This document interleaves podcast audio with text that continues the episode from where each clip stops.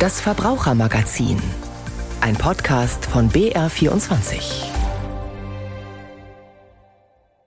Überall dort, wo täglich länger als eine Stunde elektrisches Licht gebraucht wird, dort kann ich mir ein hochwertiges, sparsames LED-Leuchtmittel einsetzen, um meinen Beleuchtungsstromverbrauch stark zu senken. Eigentlich ein guter Tipp von Norbert Endres, dem Energieberater der Verbraucherzentrale Bayern. Allerdings, wer die erwähnten sparsamen LED-Leuchtmittel kaufen möchte, sucht seit diesem Monat meist vergebens nach dem Energielabel A, das bisher für äußerst sparsam stand. Und nun? Nach welchen Merkzeichen sich LED-Lampenkäufer künftig richten können und warum ein Austausch alt gegen neu nicht immer notwendig ist, das erfahren Sie in rund zwölf Minuten. Gegen Ende der Sendung fragen wir dann, warum ein Unternehmen auf ältere Mitarbeiter setzt und wie es versucht, seine Beschäftigten so lange wie möglich im Betrieb zu halten. Eine Möglichkeit heißt hier Tandem. Und jetzt gleich zu Beginn geht es um Autos, genauer gesagt um die ADAC Pannenstatistik. Und damit willkommen zum Verbrauchermagazin am Mikrofon Christine Grigoleit. Wie oft werden die Helfer in den gelben Warnwesten gerufen? Was war der häufigste Grund für Ihre Einsätze? Das sind nur zwei Fragen, die in der ADAC Pannenstatistik 2023 beantwortet werden. Gabriel Wirth war bei der Vorstellung dabei. Im vergangenen Jahr mussten die ADAC-Pannenhelfer jeden Tag zu rund 10.000 Einsätzen ausrücken. Das sind im Durchschnitt alle neun Sekunden eine Panne. Das sind etwas weniger als im Vorjahr aufgrund des milden Winters im vergangenen Jahr. Der führte auch zu weniger Einsätzen. Gleich geblieben sind die Gründe für liegengebliebene Fahrzeuge. Die Batterien bleiben die häufigste Ursache für Pannen mit 43 Prozent der Fälle. Danach kommen Probleme mit dem Motor oder Motormanagement. Stark zugenommen haben die Pannen mit Elektroautos. Im vergangenen Jahr mussten die Pannenhelfer 52.000 Elektro- und Plug-in-hybride Fahrzeuge wieder flott bekommen. Das sind doppelt so viele Fälle wie im Vorjahr und das hat natürlich damit zu tun, dass mittlerweile mehr dieser Fahrzeuge auf den Straßen unterwegs sind. Doch auffällig ist, dass jede zweite Panne bei den Elektroautos mit den Starterbatterien zu tun hat. Beim ADAC vermutet man Probleme bei manchen Fahrzeugen mit dem Batteriemanagement. Um Elektroautos mit leeren Akkus weiterhelfen zu können, testet der ADAC derzeit mobile Ladestationen, sogenannte E-Booster, die Strom für ein paar Kilometer liefern sollen. Daneben werden die Pannenhelfer auch weiter entsprechend im Umgang mit Elektroautos geschult, da man beim Automobilclub davon ausgeht, dass die Zahl der Pannen dieser Fahrzeuge stetig steigen wird. Die ADAC Pannenstatistik 23 Gabriel Wirth berichtete dazu. Themenwechsel. Seit Bundeskanzler Olaf Scholz den Doppelwumms angekündigt hat, das war vor einem halben Jahr, haben alle Bevölkerungsgruppen eine finanzielle Unterstützung bekommen, um die steigenden Energiekosten zu stemmen. Alle? Nein, nicht ganz. Die nicht ganz zu vernachlässigende Gruppe von etwa 3,5 Millionen Studierenden und Fachschülern kann seit vergangenem Mittwoch ihre Energiepauschale beantragen. Hanna Heim hat sich angeschaut, was es dafür braucht. Die Energiepauschale für Studierende, sie ist auf der Zielgeraden. Für David Waders bedeutet das vor allem eines Arbeit. Vor allem, als wir dazu Posts gemacht haben, als Studierendenvertretung, Instagram und, und so weiter, kommen die haufenweise Kommentare, wie man das jetzt beantragen kann, wie lange das jetzt dauern wird und so weiter. Zu viele. Mit zu viele meint der studentische Vertreter an der Technischen Universität München, dass es seiner Meinung nach eigentlich leichter sein sollte, an die 200 Euro Energiepauschale ranzukommen. Gerade weil Studierende und Berufsschülerinnen und Berufsschüler eh oft schon wenig Geld haben. Und dann kommt natürlich auch noch dazu, dass diese Energiepauschale für Studierende 200 Euro, was sowieso schon mal 100 Euro weniger ist als für die arbeitende oder steuerzahlende Bevölkerung oder für RentnerInnen bei uns, die haben ja auch 300 Euro bekommen. Und das wurde im Herbst angekündigt, dass es für den Winter die Energiepauschale ist. Und jetzt kann man sich ab dem 15. März dafür registrieren. Auszahlung unbekannt. Wie kommt man denn nun an die 200 Euro? Also um diese Einmalzahlung zu beantragen, muss man sich ein Bund-ID-Konto anlegen. Das ist so ein Account, wo man auch für weitere Dienste des Bundes sich dann anmelden kann. Aber um das Geld zu bekommen, muss man dieses Konto erstmal anlegen. Das kann man auf zwei verschiedene Weisen machen. Entweder man hat ein NFC-fähiges Endgerät und einen neuen Personalausweis, der eine Chip-Funktion aktiviert hat. Dann kann man sich damit online ausweisen und quasi online seine Identität bestätigen. Klingt kompliziert. Und nach vielen Fragen rund um Datensicherheit und Behördenstress. Aber dann gibt es ja noch die andere Variante oder über ein sogenanntes Elster-Zertifikat. Elster ist quasi das Online-Finanzamt. Aber bei Studierenden ist das ehrlicherweise jetzt auch nicht gerade weit verbreitet, dass man eine Steuererklärung schon gemacht hat. Allerdings hat er noch ein paar andere Kritikpunkte. Die Website wurde schon x-mal gefaked. Die Gefahr ist also durchaus da, dass Studierende versehentlich ihre Bankdaten auf einer Phishing-Website hinterlegen. Außerdem ist die Website ausschließlich auf Deutsch verfügbar. Dabei sind alle Studierenden, Promovierenden und Berufsschüler berechtigt, die am 1. Dezember 2022 an einer deutschen Hoch- oder Fachschule eingeschrieben waren. Also auch alle, die keinen deutschen Pass und nicht Deutsch als Muttersprache haben.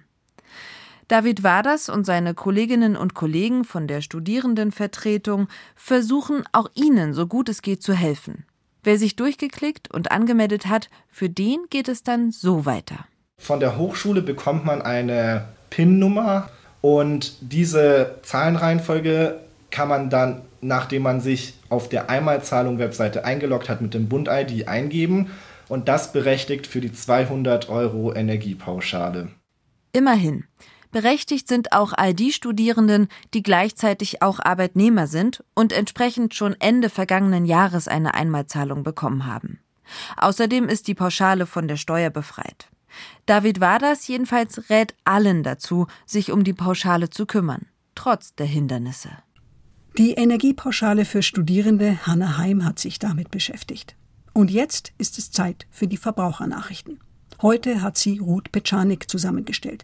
Und da geht es zunächst um den boomenden Handel mit Secondhand-Kleidung. Altkleider, heißt es, werden täglich in alle Welt verschifft. Und zwar vor allem nach Afrika.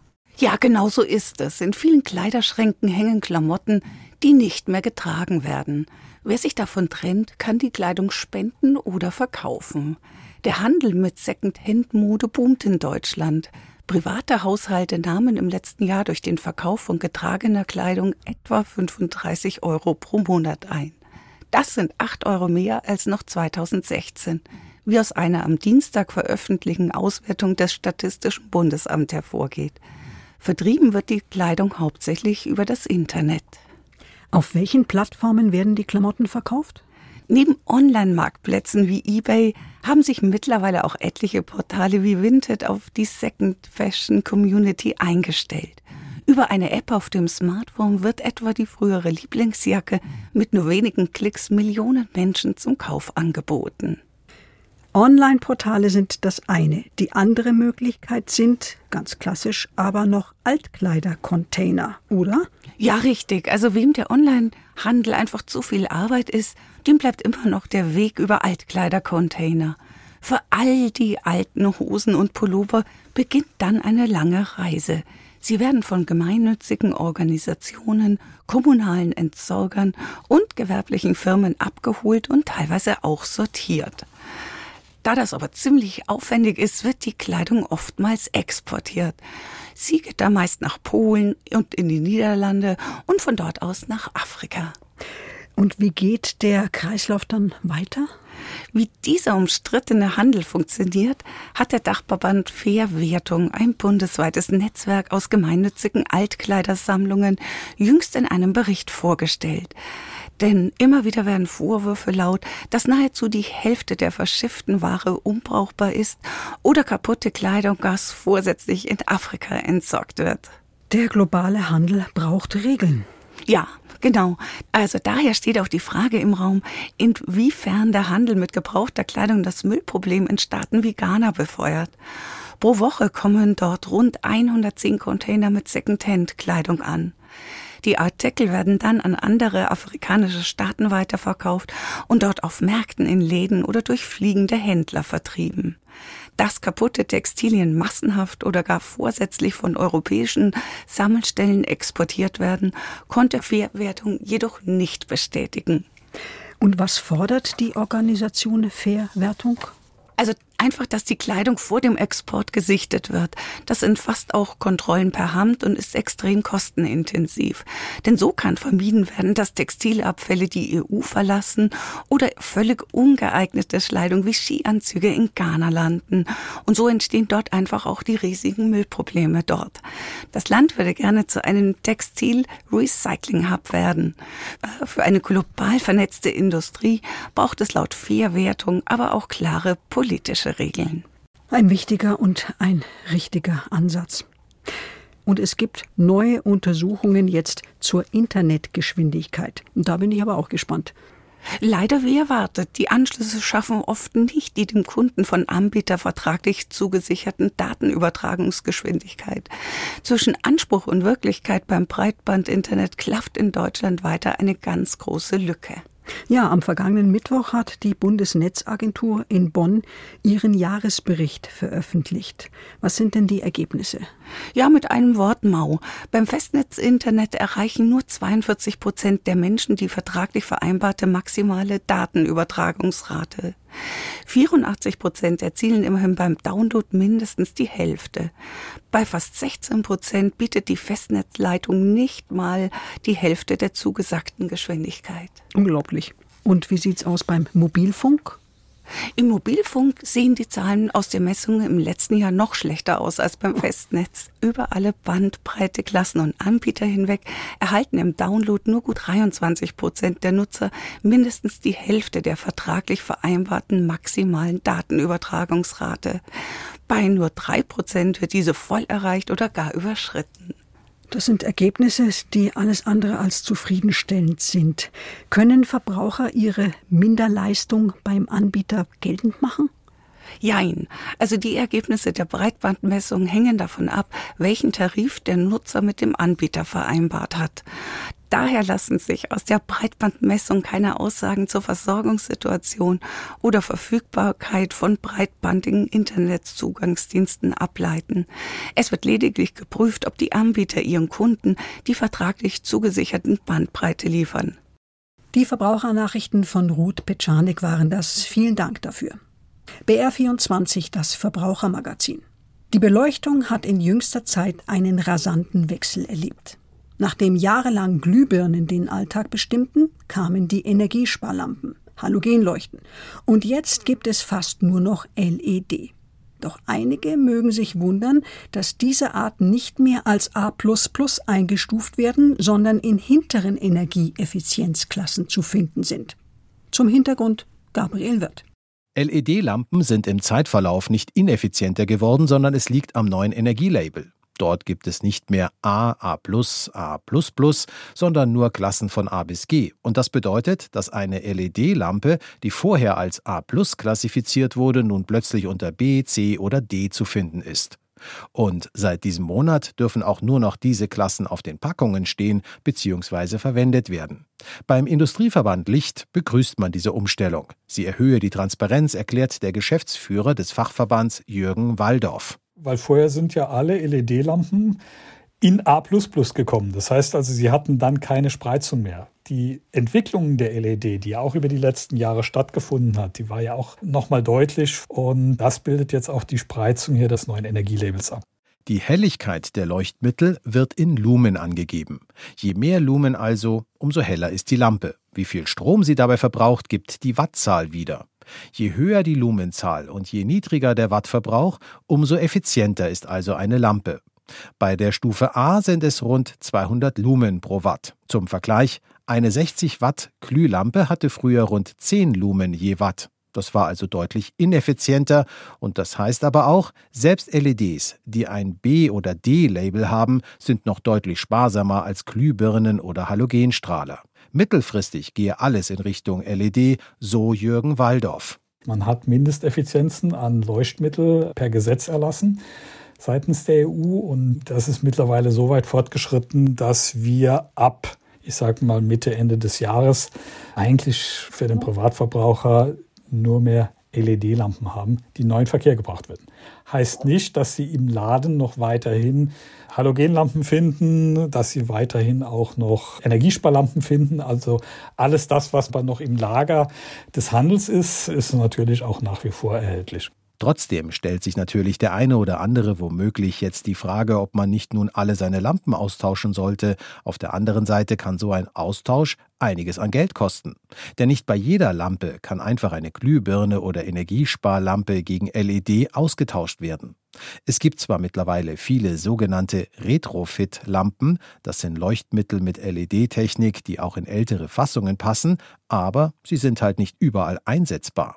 Der Energieberater der Verbraucherzentrale Bayern, Norbert Endres, meint, überall dort, wo täglich länger als eine Stunde elektrisches Licht gebraucht wird, dort kann ich mir ein hochwertiges, langlebiges, leicht zu wechselndes, sparsames LED-Leuchtmittel einsetzen, um meinen Beleuchtungsstromverbrauch stark zu senken. Ob sich ein Austausch lohnt oder nicht, kann man relativ leicht selbst ausrechnen. Wenn eine 100 Watt Lampe eine Stunde lang leuchtet, verbraucht sie pro Stunde 0,1 Kilowattstunden. Bei einem Strompreis von 40 Cent je Kilowattstunde sind das also 4 Cent. Und wenn die Lampe an 200 Tagen zwei Stunden lang brennt, kostet das also 16 Euro pro Jahr.